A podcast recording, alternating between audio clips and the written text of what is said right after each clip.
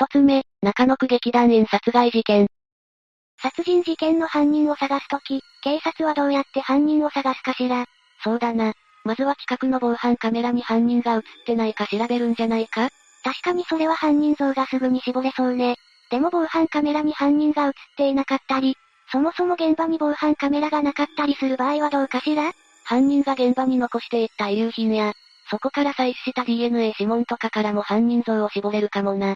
犯人が遺留品や指紋を残すかはわからないけど。そうね、DNA や指紋が見つかればかなり有力な証拠になりうるわね。ただ、DNA や指紋を採取できても、それらと一致する元データがなければ犯人特定には至らないんじゃない？言われてみればそうだな。元のデータベース内に一致するものがない場合はどうすればいいんだ？それは、被害者と関係があった人や近隣住民に協力してもらうしかないわね。犯人が協力してくれるのか？もちろん、犯人は拒否するだろうけど、拒否した人が怪しければ警察が強制的に協力を要請できるわ。ただ、さらなる問題は、犯人が被害者の関係者や近隣住民ではない場合なの。それって犯人と被害者が全く面識のない人だった場合ってことか？そういうことね。実は今回紹介する事件でも、犯人と被害者の間に面識はなく、捜査にかなりの時間がかかったわ。それは気になるな。じゃあ今日は中野区劇団員殺害事件について紹介するわね。犯人が面識のない被害者をなぜ殺害したのか気になるぜ。そうね、逮捕後の犯人の証言にも注目よ。わかったぜ。まずは、この事件の概要について紹介するわね。2015年8月、東京都中野区のマンションの一室で、当時25歳だった劇団員加賀谷梨沙さんの変死体が見つかったの。加賀谷さんは、玄関付近に全裸の状態で倒れており、顔にはタオルケットがかけられていて、紐状の凶器で首を絞められて殺害された痕跡があったわ。かなり奇妙な状況だな。そうでしょ。さらに恐ろしいことに、加賀谷さんの口元や乳房などからは、犯人のものと思われる唾液が検出されたのよ。犯人の唾液に間違いないな。それにしても犯人は被害者を殺害する前後に被害者の体を舐めていたというのか？そういうこと、一見すると強姦殺人事件のような手口のようだけど、検視の結果、加賀谷さんが性的暴行を受けた痕跡などは発見されなかったの。だから、犯人は被害者を殺害した後に体を舐め回したと言われているわ。おう。かなり歪んだ思考回路を持った犯人だぜ。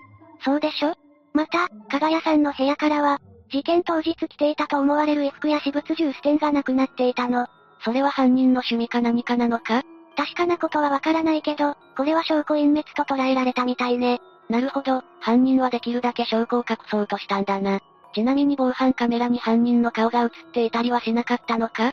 それが残念なことに、加賀谷さんが暮らしていたマンション内には、ダミーの防犯カメラしか存在しなかったの。ダミーの防犯カメラ？それは何のために設置されていたんだ？ダミーの防犯カメラは、犯罪の抑制につながると言われているわね。ただ、実際に事件が起きてしまった時は意味がなくなるの。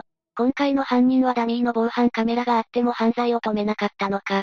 ちなみにマンション前の防犯カメラが唯一人の出入りを確認できるカメラだったんだけど、そこにも犯人らしき人物の姿は映っていなかったの。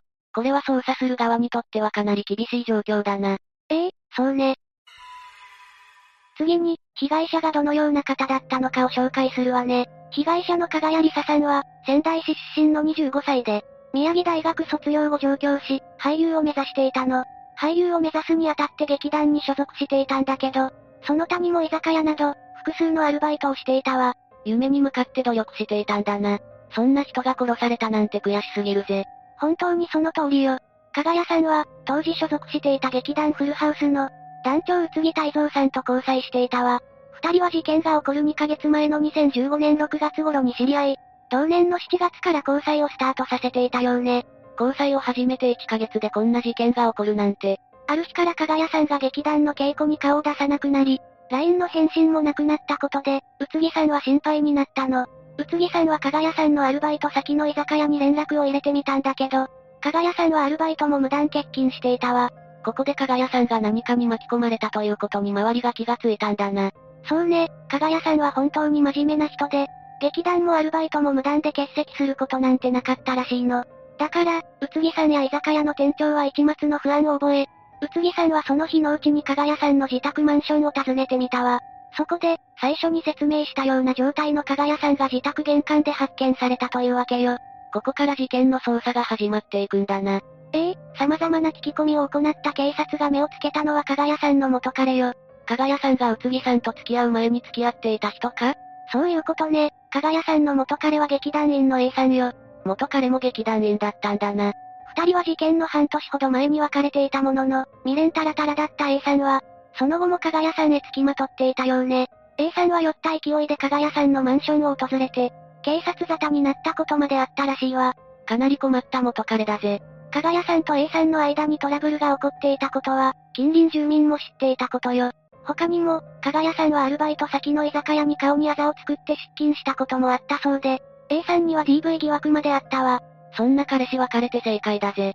でも、その元彼の A さんが犯人だったのか ?A さんは犯人候補としてかなり有力だったんだけど、犯人じゃなかったの。違ったのか？それが、A さんの DNA と加賀谷さんの体に付着していた唾液などの DNA が、全くの別物と判明したのよ。これで捜査は振り出しに戻るのか？そうね、これ以前にも加賀谷さんの知人の DNA をかなり検査していたようだけど、遺留物の DNA と一致する方が見つからなかったわ。だから、さらに周辺住人や宅配業者を含めた1500人もの DNA が採取されることになったのよ。かなり大掛かりな捜査だけど、警察も諦めるわけにはいかないもんな。捜査は大変だったんだけど、しっかり成果はあったのよ。事件当時、加賀谷さんの周辺に住んでいた人物の中で不審な動きをした人がいたの。それが徳倉隆弘という男よ。その徳倉っていう男が取った不審な動きってどんなものだ？徳倉は事件発生時に加賀谷さんの近所に住んでいたんだけど、事件発覚直後に東京を離れて福島県内の実家に戻っていたのよ。警察はそれを見逃さなかったんだな。徳倉に対して警察が任意の DNA 提供を求めたところ、なんと遺留物の DNA と一致したってわけ。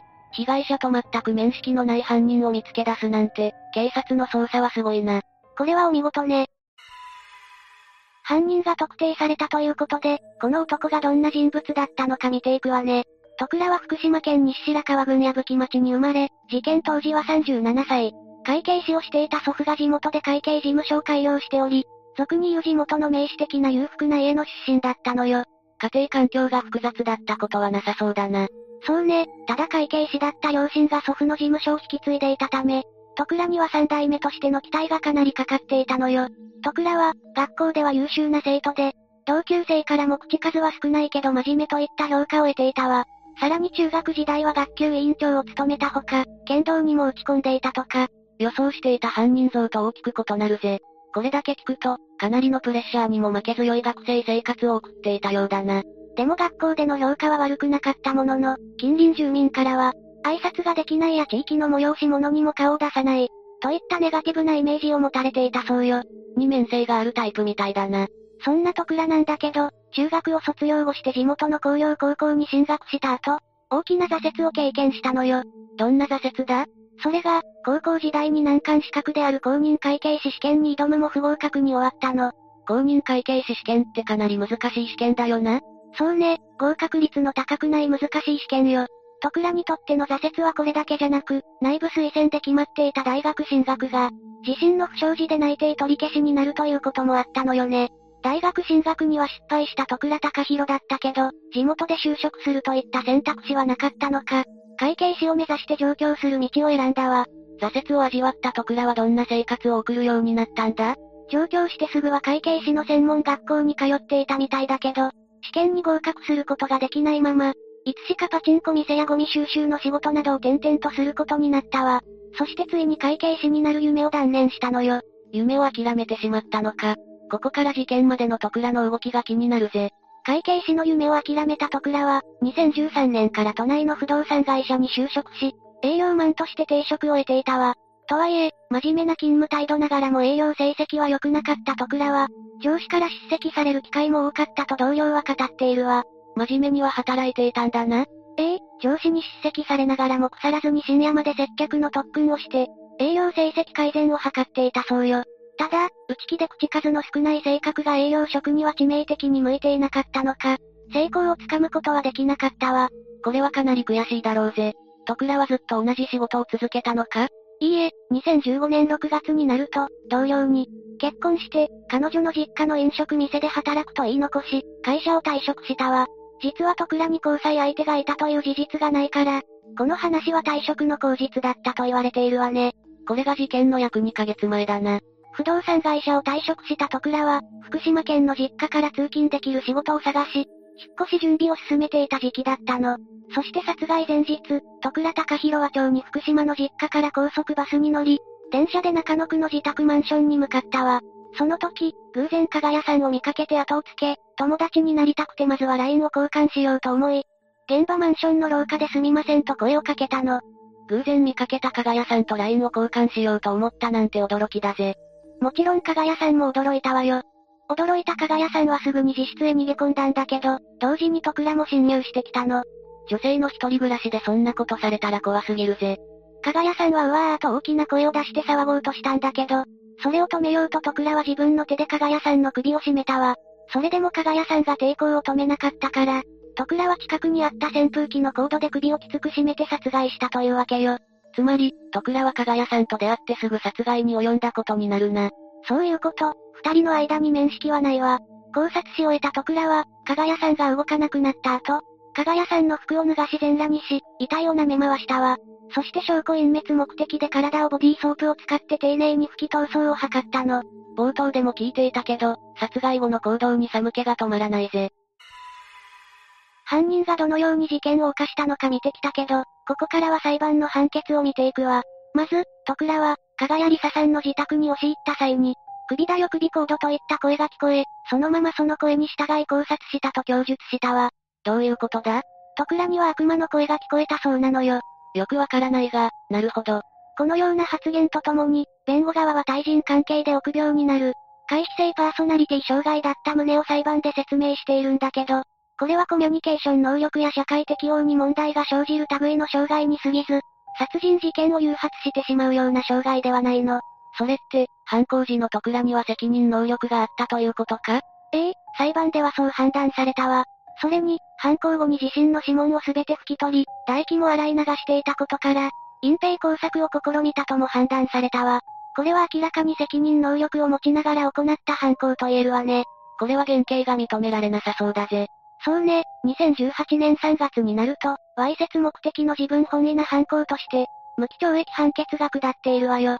最終的に、2019年4月、最高裁にて徳倉隆弘側の上告が棄却されて、無期懲役が確定したわ。だから、徳倉は現在も服役中よ。やっぱり、それくらいの刑は下るだろうな。無期懲役は重いように見えるけど、この判決を不服に感じる声もあるのよ。徳倉に対する刑罰に対して納得がいっていない人は、ある基準を疑問視しているんだけど、何かわかるかしら？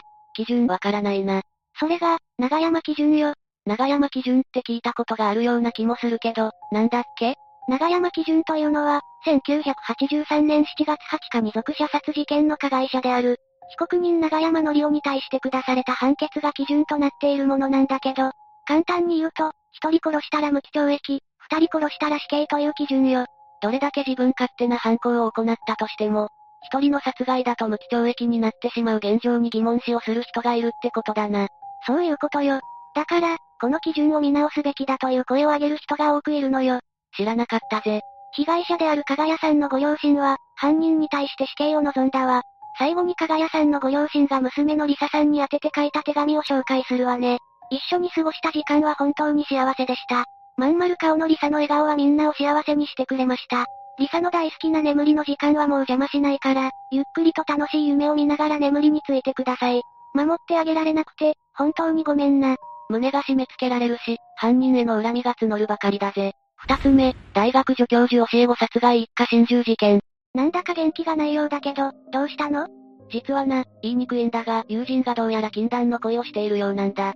ええつまり、既婚者を好きになってしまったってこと？そうなんだ。全員が不幸になるだけだから別れろと何度も説得をしているんだが、脳内お花畑状態でまるで聞く耳を持たなくて、困ってるんだぜ。恋愛に関しては、他者がどんなに説得しても本人たちが燃え上がっていれば、どんな意見も燃料になっちゃうわよね。ねえ、既婚者だった大学の助教授が、教え子と不適切な関係になって、大変なことになった事件を教えてあげましょうか？そんな事件があったのか。ぜひ、聞いてみたいんだぜ。まずは、事件の犯人である大場博義の生い立ちについて説明するわ。大場は1935年、静岡県のタバコ販売所長の息子として生を受けるんだけど、両親が結核患者だったことから、幼くして親戚に預けられた後、最終的には東京に住む左官職人の養子になったの。仕方がないとはいえ、幼くして両親と離れるのは辛いな。それから日本は戦争が激しくなって、大場も栃木県に疎開したの。中学と高校を卒業した後は立教大学の文学部英米文学科に入学し、卒業後は同大学の大学院に進学、修士課程、博士課程の単位を取得するに至ったわ。ええ、とても頭のいい人物だったんだな。いわゆる生え抜きってやつね。それから大場は年下の女性と結婚し、二人の娘にも恵まれたわ。32歳の時には助教授に昇格し、どこか影のあるミステリアスさも相まって、学生たちからも人気だったの。若くて雰囲気のいい先生は、人気だよな。ここまで見ると、生活には何も不満なんてなさそうだけどな。表向きはね。大場は女子生徒との不適切な関係がたびたび噂されていて、そのことをしょっちゅう同僚の女性に相談していたの。そんな話をされていた同僚女性も、どんな気持ちで聞いていたんだろうな。遊び感覚の浮気を繰り返していた大場は、生徒の一人であった K さんという女性と付き合うことになったの。その関係は在学中から4年間も続き、大学院に進学した K さんも、大場にのめり込んでいく一方だったのよ。恋はもう動くって言うもんな。しかも恋愛経験の浅い学生時代の恋なら、なおさらだよな。既婚者だった大場にとっては遊びだったけど、K さんは本気だったの。そして、徐々に事態は深刻になっていくわ。山梨県甲府市出身の K さんは資産家の娘だったんだけど、両親からは早く地元に帰って身を固めてほしいと言われていたの。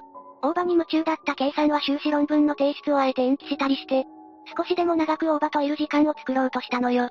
すごいな。ところでこの男は教え子に手を出しているけど、今だったら大問題だよな？この時代は問題なかったのか？この時代でも、普通に問題行為に該当するわよ。大場がしたことはセクハラに該当するんだけど、その言葉が存在しなかった当時においても、バレれば懲戒処分になるレベルのことだったんだから。きっと周囲も、モテている先生がまた学生と揉めてるくらいで流してしまったのかもな。それもあるかもしれないわね。この時に大場が処分を受けていれば、事件は起きなかったかもしれないわ。話を戻すけど、大場は K さんに対して妻との関係は冷め切っていると説明していたの。その矢先、K さんは大場の子供を妊娠したと報告し、妻との離婚を求めたわ。おお、ついに、なるべくしてなったという感じだな。さらに、大場にとってまずいことが続くわ。同じ頃、大場の妻も自分の夫と K さんのただならぬ関係に気づいてしまったの。当然ながら、奥さんは大激怒。大場と K さんの密会現場に踏み込んで、別れるように強く迫ったの。小さな子供もいるんだし、いつまでも旦那が若い女にうつつを抜かしていたら、そりゃあ嫌に決まってるよな。妻は精神的に追い詰められて、自ら命を絶つような行為をするようになったの。実は K さんは、大場の妻の大学の後輩にあたる人物でもあったのよ。奥さんも高学歴だったのか。それにしても、大場は悪魔のような男だぜ。でも早くしないと、K さんのお腹の子供はどんどん大きくなるよな。ええ。だから大場も、子供は諦めてほしいと言ったんだけど、K さんは堅くなに産むと言い張ったそうよ。だけど大場との愛人関係に悩んでいた K さんは、保持菌リンパ腫という悪性リンパ腫の一つを発症してしまい、静養のためにしばらく実家に戻ることにしたの。K さん、癌だったのか。若いから進行も早いし心配よね。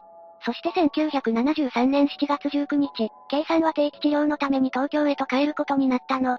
両親にとっては、これが最愛の娘との最後の別れとなってしまったわ。そんな、あまりにも辛すぎるんだぜ。東京に帰ってきた K さんは、新宿にある靴屋で赤いハイヒールを購入したの。その日は独協大学に通う弟と一緒に下宿していた北区の親戚宅に宿泊しているわ。弟さんも有名大学に通っているのか。兄弟揃ってすごいな。そして翌日の7月20日、K さんは友達に会うので遅くなると伝言を残して下宿先を出たわ。それを最後に消息を絶ってしまい、実家の両親もそのことを知るの。K さんは癌を患っていたし、親も気が気じゃないよな。そうね。なおかつ K さんは分別のある性格で、無断外泊なんてするタイプじゃなかったことも、両親の心配の種になったわ。だけど3日後に2週間ほど旅行します。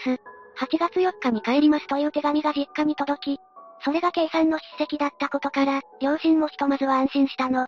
直筆だったなら、確かに無事なんだと思うよな。K さんの手紙が届いてから1週間後、今度は知らない女性と思われる名前の人物から手紙が届き、そこには遊覧船では厄介になりました。あなたの彼によろしくと書かれていたの。さらに現金2万円も添えて実家に郵送されたのよ。んつまり K さんが、旅行先で出会った人ということか？両親はそう思ったみたい。でも、1973年当時の大卒初任給の平均は5万7千円だったため、2万円ものお金を大学院生の娘に送ってくることに、違和感を覚えたの。ここで両親は、計算は家出などではなく、裕福な恋人と長期旅行に行ってしまったのだと思ったそうよ。ご両親には、大場のことは話していなかったんだな。連絡が途絶えた時点で、捜索願いは出さなかったのか？計算がまだ嫁入り前だったことと、悪い噂が立った娘の将来はどうなるのかと懸念したこともあって、大学や警察には相談できなかったのよ。確かに成人しているとはいえ、無事に見つかった後の人生もあるからな。だけど、後にこの2通の手紙は大場の偽装工作だったと発覚したのよ。は？偽装工作？ええ。計算の失踪には、大場が深く関わっていたの。それにもかかわらず、大場は新聞広告に計算を心配するかのようなメッセージを掲載したり、山梨の実家を訪ねて計算はまだ帰りませんかなどと聞いたりもしたわ。それって、計算のご両親は何も気づかなかったのか？少なくともご両親は、親身になってくれる大場に娘のことを相談していたわ。その裏で大場は、計算の命を奪っていたのよ。計算の行方がわからなくなった7月20日、大場は研究室を抜けて新宿で彼女と落ち合ったの。実はこの二人、合いびきのために大場の恩師である教授の別荘を何度か利用していたんだけど、大場は今回もそこに誘ったのよ。教授も、そんなことをすると分かっていたら別荘なんて貸さなかっただろうな。大場は別荘で計算の首に手をかけて命を奪った後、冷たくなった彼女を周辺の空き地に埋めて隠したの。それから夜の11時過ぎに、普段から相談事をしている同僚女性を料理店に誘ったのよ。その時間帯に誘われて、すぐに行ける女性もすごいな。そこで大場は、計算を手にかけたことを告白し、蹴りをつけた。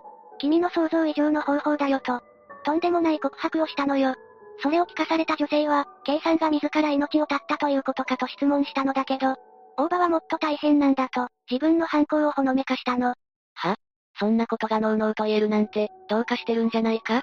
いや、そもそも人を手にかける時点で、どうにかしてるんだが。そこが大場の異常性を感じるところと言えるわね。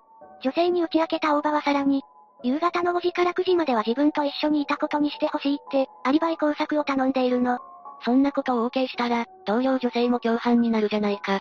で、首を縦に振ってしまったのか？同僚女性は大場が犯罪に手を染めた可能性があることを知り、困り果てて OK しなかったわ。だけど、到底彼女一人では抱えきれない問題だったため、同僚女性は大場の8年先輩にあたる助教授に全てを打ち明けたのよ。確かに、普段から悩みを聞いてあげていた同僚からこんなことを言われたら、戸惑うよな。助教授はどうしたんだ？助教授ももちろん驚いて、大場の大学時代の同期で親友でもある他大学勤務の男性を自宅に呼び出したの。二人で一晩中話し合った結果、家族旅行から帰ってきた大場を大学校内の一室に呼んで、事実確認をしたわ。大場は罪を認めたのか？認めたわ。教授たちは実施するようにと強く説得したものの、信じられないことに、大場はもうやっちゃったもの。仕方がないじゃないかと開き直ったのよ。はぁ、あ、やっちゃったものじゃないだろうが。ちっとも反省してないな。反省していたら、少なくとも犯行後に家族旅行なんてできないわよね。さらに大場は残ったものが、どううまくやっていくか相談しようとも言い放ったのよ。つまり、自分は逮捕されたくないから、みんなで俺が捕まらないように考えような。って言いたいのか？ざっくり言うと、そうなるわね。なんで自分の職場の人たちや親友に、尻拭いをさせようとするんだよ。この先輩助教授や親友は、警察に駆け込んだのか？それが、できない理由があったのよ。大場の妻は助教授や親友とも同じ大学の後輩に当たるんだけど、夫と計算の不倫でかなり精神を病んでいたの。自ら命を絶とうとしたこともあったため、彼女に配慮して大学や警察への通報は思いとどまることになったわ。ん気持ちはわかるが、事態は急を要していると思うんだが。助教授たちも、すぐに諦めたわけじゃないの。翌日も助教授は大場に自首を進めたんだけど、彼は自分のことをあれだけ愛してくれた彼女なのだから、あんな扱いをされても本望だろう。と言い出したのよ。正気か？愛した男からされた、最大の裏切りのように思えるんだが人を傷つけることに躊躇がなさすぎて、寒気がするぞ。驚いた助教授は、では、君の娘が将来同じことをされても構わないのか？と大場に迫ったんだけど、彼はそれは認めるわけにはいかんとしれっと答え、助教授を唖然とさせたのよ。すまん。救いようがなさすぎて、もう言葉が出ないぞ。その後も助教授たちは、再三にわたって実施するよう説得したわ。でも、大場は家族を連れて千葉県に海水浴に行くなどして、普通に日常生活を送ったの。そのさなか、遺体遺棄現場に赴いて、より人目につかない場所に埋め直すなどの隠蔽工作も抜かりなく行って、そのことを堂々と絶対にわからない場所に埋めたから大丈夫だと。わざわざ助教授に話したりもしたのよ。一方で、K さんの実家でも動きがあったわ。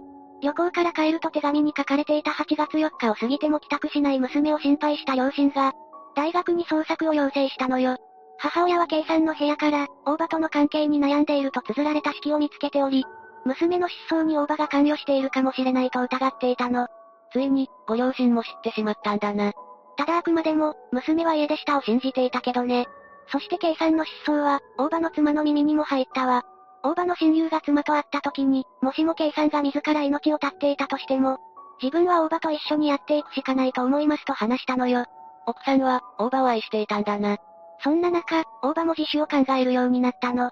この時点で大学側からの聞き取り調査も行われていたんだけど、大場は K さんの失踪について、詳しいことは勘弁してくれと言いつつも、最後は助教授の説得に応じて自首を決意したわ。早く実施しろ。一秒でも早く。そして事業も郵送して妻とも離婚する形をとり、親友が大場の妻と娘たちを自宅にかくまう手はずも整えたの。弁護士をつけて自首に向けて準備をしていた時、大場は家族と共に消息を絶ってしまったわ。え、直前になって、やっぱり怖くなってしまったのか？音信不通になったことを心配した親友は、豊島区にある大場の自宅マンションを訪れたんだけど、家財道具のほとんどはなくなっていて、室内には喪服が備えられていたの。さらに、大阪に住む妻の姉から実家に現金10万円を添えて、大場一家が破滅した顛末と、形見分けについて細かく依頼した妹直筆の遺書が届いたと電話が入ったのよ。マジか。もう、辿る道は一つじゃないか。助教授の元にも大場から、妻のこの世からいなくなりたいという気持ちを最後に尊重してやりたいという遺書が届いたわ。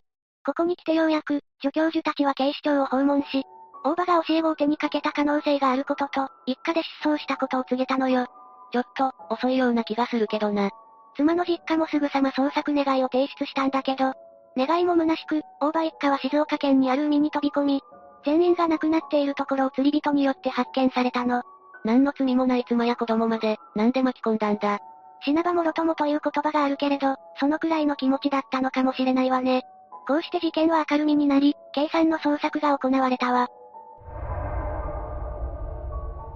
通報を受けた警察は、すぐさま計算の捜索を開始したわ。助教授たちにも事情聴取を行ったんだけど、犯人である大場がすでにこの世にはいないことから、現場の特定が大変だったのよ。だけど大場は、遺体を埋めたことをペラペラと話していなかったか？そうなんだけど、大場は助教授に対して、山かもしれないし、海かもしれない、川口湖かもしれない、と、はぐらかすようなことばかり言っていたのよ。でもすぐに、大場が恩師である教授から別荘の鍵を借りていたことがわかり、捜査箇所が絞り込まれたわ。手がかりがあったんだな。現場からは泥のついたスコップ、近くのナス畑からは計算の赤いハイヒールが発見されたの。だけど肝心の計算はいつまでも見つからず、警察犬や航空隊のヘリコプターまで動員し、翌年の1974年2月末、別荘から50メートル離れた崖下にある藪から、ミイラ化した計算が発見されたわ。ミイラ化。わずかに残っていたオレンジ色のワンピースの柄や、髪型の特徴で計算だと特定されたのよ。なんともやりきれない思いだな。だって、計算のお腹の中の赤ちゃんまで亡くなっていたんだろう？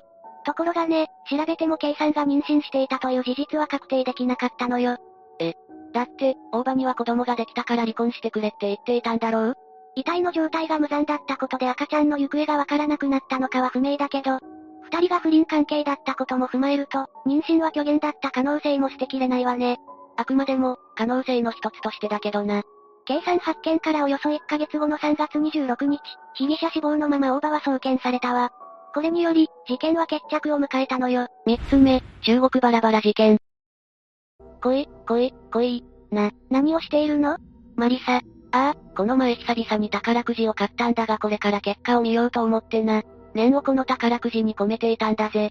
それは気合を入れなくちゃだわ。マリサはその宝くじが当たったら、何に使うの？そうだな。とりあえず当たった瞬間、この動画から消えるぜ。ちょ、ちょっと、なんでよ？働かなくてよくなるからな。光の速さで家に帰るぜ。うぐぐ。確かに。レイムは宝くじが当たったら、何に使うんだ？そうね、とりあえず貯金かしら。夢がないな。そうかしら？でも宝くじなんて当たってほしくないわ。は、何を言ってるんだ？お金って簡単に人を変えちゃうものでしょ？そんな大金持っていたら、私どんな人間になるかわからないし、友達だと思っていた人からお金をせびられたりしたら悲しいもの。お、おいおい。そんな暗いこと考えなくても。だって人間、お金のためなら人だって殺せる人がいるのよ。確かに。良い意味でも悪い意味でも、別人かのような変化を与えてしまうものだな。それじゃ今日は、お金に狂わされた女性の話でもしようかしら？2007年12月22日、中国雲南省霊光市で、とある男性が数日前から行方不明になっていたのよ。その男性の名前は、ムホンジャン、当時39歳。彼はビジネスマンよ。警察は必死に彼の捜索に当たっていたわ。すると一人の警察官が、黒いビニール袋が捨てられているのを発見したの。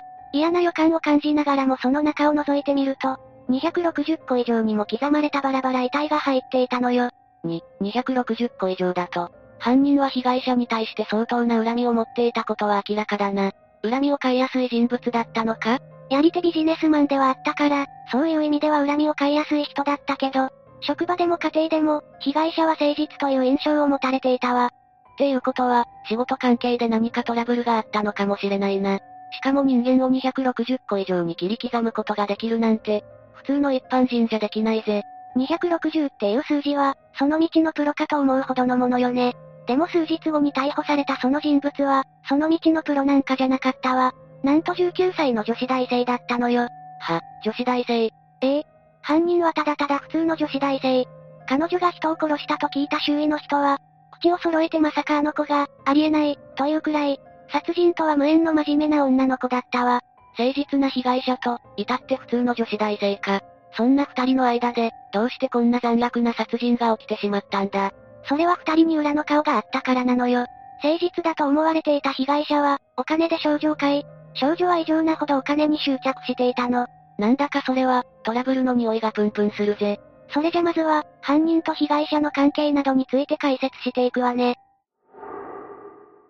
この事件の犯人の名前は、チャンチャオ、当時19歳。女子大生よ。北京郊外で炭鉱夫の仕事をしていた両親のもとに生まれたチャオだったけど、決して裕福な家庭とは言えなかったわ。炭鉱が枯渇してしまったため、両親は働き口を失ってしまい、それ以来、安定した就職先を見つけることが難しくなってしまったの。それは大変だな。そのためチャオの家では貧しい暮らしを強いられてしまうんだけど、それでも、両親は娘のためになんとかお金を工面し、チャオ大学に進学させたのよ。そんな両親のおかげで、チャオは無事雲南大学に入学し、女子大生ライフをスタートさせたわ。彼女は両親の頑張りを無駄にしないようにと学業に熱心に取り組み、真面目な女子大生として大学生活を送っていたわ。チャオの学業に対する真面目さは、彼女の家庭環境が背景にあったんだな。ええ。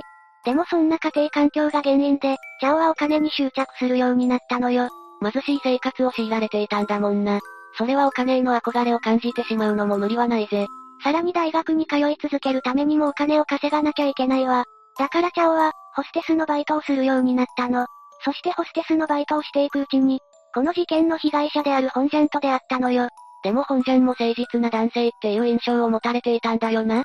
そんな彼が、ナイトクラブに通っていたことも意外だぜ。ええ。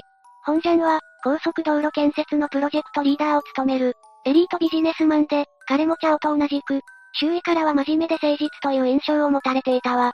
妻も彼に対しては絶対的な信頼を持っていたみたい。そんなに信頼されるってことは、妻に対しても誠実な人だったんだろうな。そうね。でも本ジャンは、実は毎晩のように夜の街に通い、ナイトクラブで合流していたのよ。そしてナイトクラブに入り浸るうちに、本ジャンにお気に入りのホステスができたわ。それがチャオってことか。でもこれだけじゃ裏の顔とまでは言わなくないか？意外ではあるが。本ジャンも男性だしね。そういうお店に行くのは悪いことじゃないわ。彼の裏の顔は、チャオにお小遣いを渡して彼女と体の関係を持つ、いわゆる援助交際をしていたことなのよ。なるほど。確かにそれは完全に裏の顔だぜ。なんと本ジャンは、毎月チャオに3万元、日本円でおよそ60万円のお小遣いを渡していたのよ。60万円、女子大生に？当時の中国は建設ラッシュだったみたいで、本ジャンはかなりの額を稼いでいたみたいね。毎晩のようにチャオに銀行口座の残高を自慢していたそうよ。誠実さはどこへやらって感じだな。そして毎月のように60万円という大金をもらっていたチャオは、次第にもっともっとと欲が出てしまうのよね。だからチャオは、本ジャンが店に現れたら子供のような笑顔を見せ、会いたかったなんて言って、彼を喜ばせていたわ。19歳の女の子からそんなこと言われたら嬉しいだろうな。でも、そんなあどけない表情を見せていたチャオだけど、裏では本ジャンの愚痴を彼氏にぶちまけていたわ。ええ彼氏がいたのか。そうなのよ。本ジャンとも交際していたけど、それはお金目的。彼氏に会うたびにチャオは好きでもない親父と寝て、たったの60万円だよと愚痴を漏らしていたそうよ。お金のためなら好きでもない男と関係を持つことができるという、お金への異常な執着心こそが、彼女の裏の顔なのよ。なんだかそうなると、真面目な女子大生っていうのも嘘のように感じるんだが、本当に真面目に勉強していたのか？勉強に励んでいたのは本当よ。っていうのも、勉強をおろそかにするっていう考えが彼女にはなかったのよね。当時の中国では、大学の教育が将来、高待遇の職につながる傾向があったのよ。中国って一見お金持ちの国に見えるけど、実際は富裕層と貧困層にかなりの差があるのよね。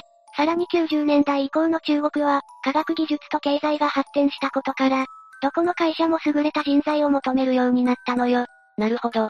それじゃ大学進学は、必要不可欠なんだな。ええ。だからどんなにお金がなくても、子供を大学に通わせようとする親が多いみたいね。ふーん。じゃあチャオが学業に専念していたことは本当ってことか。むしろお金に執着している彼女だからこそよ。将来たくさん稼ぐために良い職に就く。そのため真面目に勉強していたってだけね。さらにお金のために好きでもない本ジャンと関係を続けていたってことだな。最初に抱いていた真面目さとは、ほど遠い人物像に驚いているぜ。でも恐ろしいことに、彼女のお金への執着心はこんなもんじゃないのよ。本ジャンの口座にあるお金を手にするためだけに、本ジャン殺害を決意したんだもの。チャオはこれ以上、本ジャンからお小遣いをもらうことができないと悟ったから、無理やり奪うしかないと考えたのよ。2007年の秋、チャオは本ジャンに呼び出され、霊光市のとある雀荘を訪れたわ。ここで本ジャンが仲間と賭け麻雀を楽しんでいたんだけど、彼は負けが続いていたそうなのよ。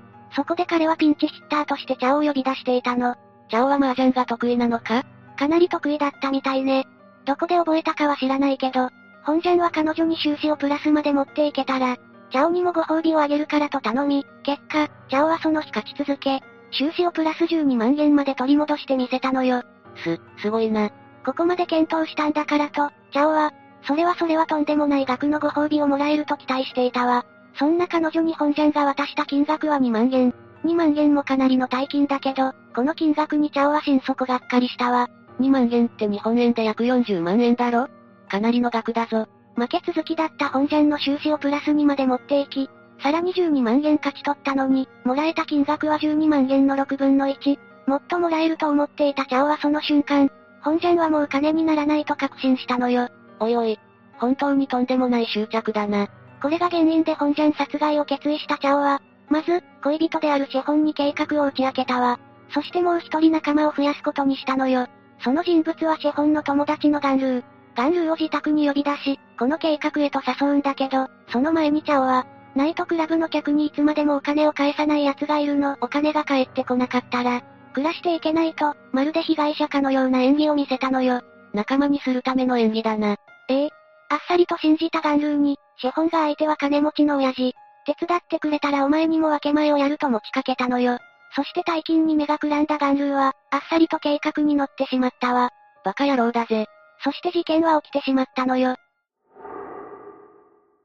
午後8時、チャオに呼び出された本ジャンが向かったのは、町外れのマンスリーマンションよ。どうやらチャオが最近この部屋に引っ越してきたらしく、今回はその引っ越しパーティーで彼は呼ばれたのよ。チャイムを鳴らすと待ってたよと、チャオはあどけない笑顔を向けたわ。引っ越ししたばっかりだからか、生活感がなさすぎる部屋に違和感を感じながらも、本ジャンは案内された奥の部屋へと入ったわ。するとそこにいたのはシェホンとガンルー。シェホンとガンルーは動揺する本ジャンを取り押さえ、ロープで首を絞めたのよ。引っ越しパーティーは嘘だったんだな。ええ。首を絞められた本ジャンは気を失ったわ。しばらくして目を覚ましたけど、目の前にはビデオカメラを構えるチャオ。さらに手足は拘束され、両隣にはシェホンとガンルーが立っていたわ。怯える本ジャンにチャオは殺されたくなかったら、キャッシュカードの暗証番号を教えろと彼を脅したのよ。恐ろしい女だぜ。本ジャンは最初、その要求を拒否したわ。暗証番号を教えてくれないならと3人が取った行動は、なんとも恐ろしい拷問だったのよ。なんと本ジャンの爪に爪楊枝を差し込むというやり方で、暗証番号を吐かせようとしたのよ。ひ、人の心ってものがないのか。そうやって本ジャンを痛めつけ、暗証番号を聞き出した3人は、その後、彼の首を絞めて殺害。暗証番号を言ったら殺さないんじゃないのかよ。話と違うぞ。とんでもない奴らだな。そして3人は遺体を処理するためにお風呂場へと運んだわ。遺体はバラバラにされて見つかったんだもんな。ええ。なんと、この時に率先して遺体解体を行っていたのは彼女だったのよ。え？ここで彼女の勉強への熱心さが関わってくるわ。彼女が一生懸命学んでいたのは、法医学の分野だったのよね。なるほど。つまり人体の構造などにチャオは詳しかったってことか。ええ。本ジャンの遺体を260個以上という数にまで解体できたのは、チャオがこれまで培っていた知識が大きな鍵となっていたのよ。そして解体した遺体を3人は発見場所である山に行きし、本ジャンから聞き出した暗証番号で彼の貯金を手に入れてしまったわ。許せないぜ。いつ逮捕されるんだ？事件から数日後よ。まずチャオが逮捕され、その2日後にシェホンとガンルーが逮捕されたわ。ナイトクラブの従業員の証言があったおかげで、即逮捕に繋がったみたいね。おお、とりあえず一件落着だな。即逮捕はされたけど、チャオは裁判で、とんでもないことを主張しだしたのよ。もちろん裁判は開かれることになるんだけど、チャオはその際本ジャンから、性的暴行を受けていたと主張し、さらには上場借用まで求めたわ。嘘つけ。でもその主張は通らなかったわ。チャオ、拷問の様子をしっかりとビデオカメラに収めていたのよ。え？撮影していたのか？ええ。やばいぜ。さらに遺体解体の指示を出していたのもチャオだったため、弁明の余地なしと判断されたわ。そして3人に言い渡された判決は死刑。お金のためだけに拷問、そして挙句の果てには殺害。残虐以外の何者でもないぜ。ちなみにもう刑は執行されていて、2009年4月17日に3人はこの世を去っているわ。それじゃ、この事件を改めてまとめていくわ。2007年、260個以上にバラバラにされた男性の遺体が発見されたわ。犯人は一体どんな人物なのか？と注目が集まる中、逮捕されたのは至って普通の女子大生だったの。被害者と犯人ともに、職場や学校での印象は真面目。トラブルを起こすような二人じゃないと思われたけど、そんな二人には裏の顔があったんだよな。被害者は未成年である犯人と援助交際しており、多額のお金を渡す代わりに、体の関係を持っていたの。犯人はお金に異様なほど執着しており、お金のためなら、好きでもない男性と体の関係を持つことができ、最終的にはお金のためだけに被害者を拷問の末、殺害してしまったわ。お金に困ったことがなければ、ここまで執着することはなかっただろうな。勉学にも一生懸命励んでいたなら、将来いい仕事に就けただろうに。援助交際でとんでもない大金を得ることの快感を知ってしまったせいで、さらに執着が強くなってしまった気もするぜ。まあ、それでも人を殺してしまっている以上、同情はできないわよね。その通りだぜ。一度得たら、もう元には戻れないお金への欲、恐ろしいわ。四つ目、東京山形連続放火殺人事件。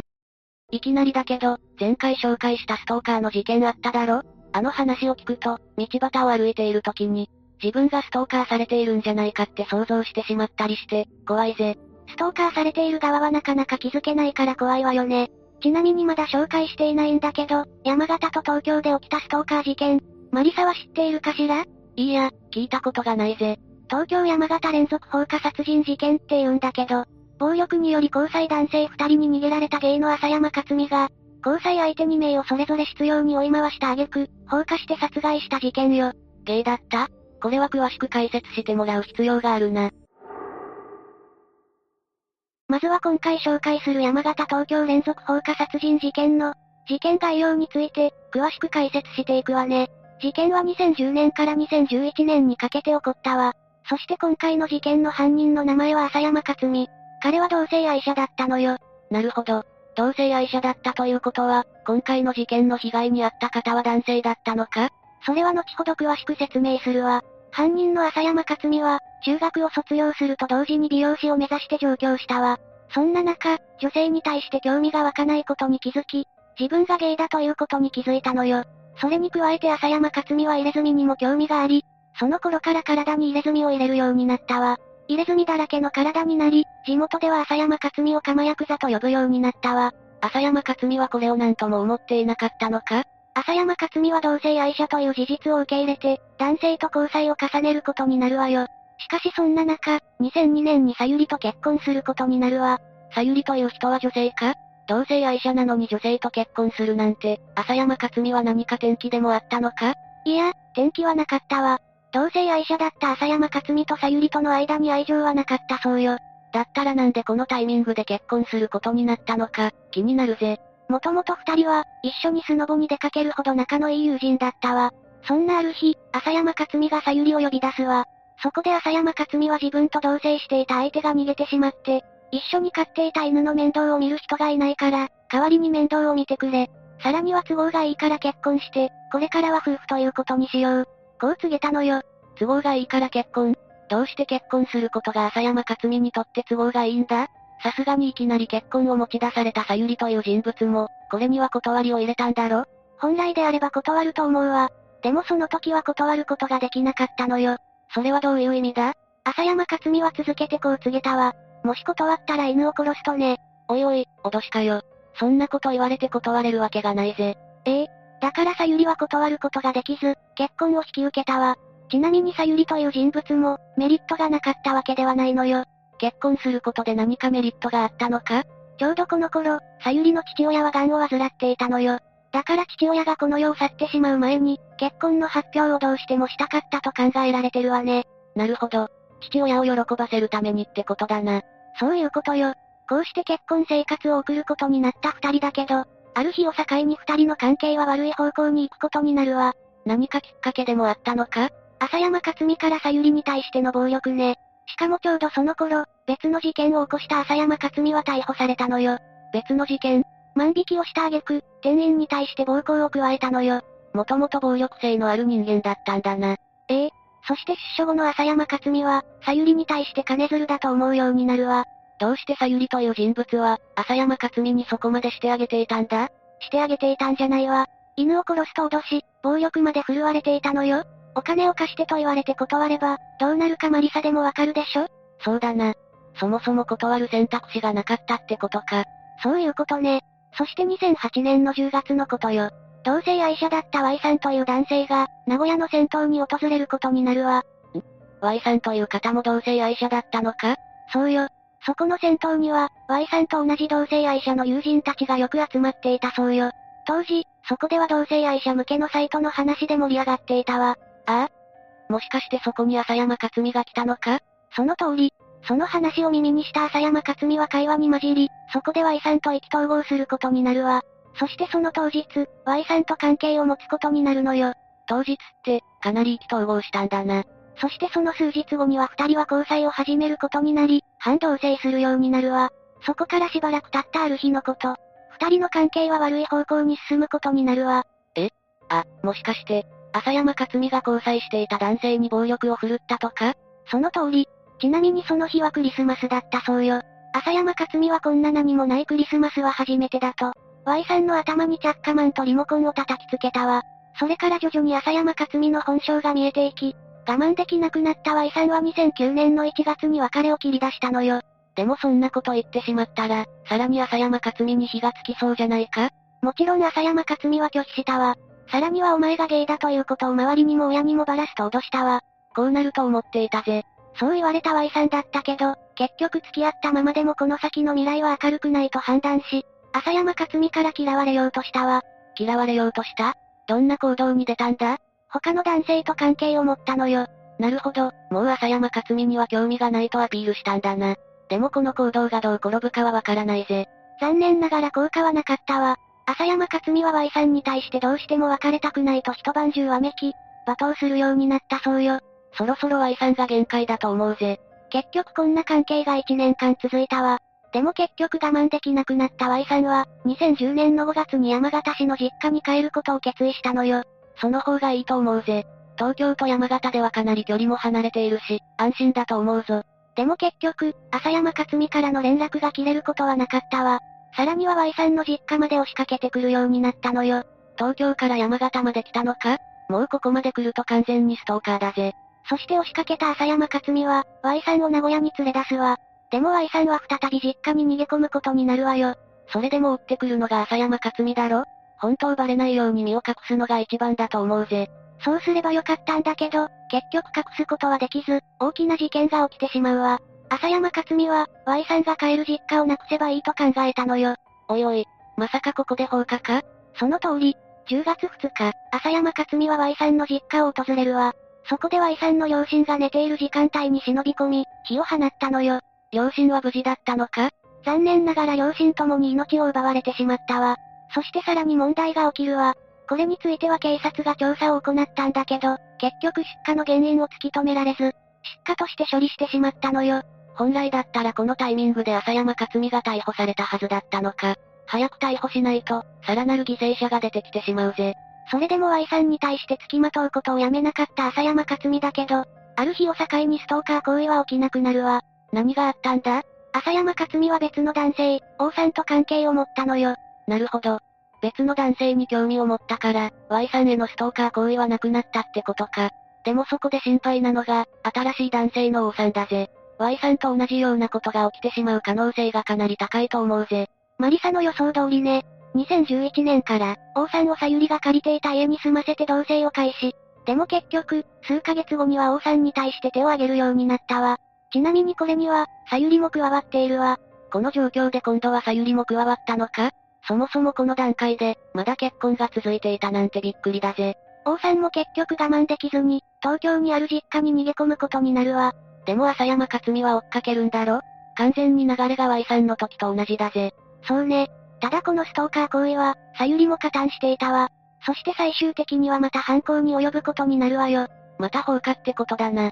その通り、2011年の11月24日、今度は二人で王さんが母親と暮らす実家に侵入したわ。帰宅してきた母親を殺害してベッドに寝かせ、火を放つことになったのよ。マジか。でもどうして母親を殺害した後にベッドに寝かせるという行為を行ったんだ？それは Y さんの時と同様に、事故として処理されると考えていたからね。こうしてさゆりも加わって、Y さんの両親、王さんの母親、計3人の命を奪ったのよ。とんでもない事件だぜ。ちなみに今回も警察は失火と処理してしまったのか？ここからは逮捕と判決について詳しく解説していくわね。事故として処理されると考えた浅山克美だけど、今回はそうはいかなかったわ。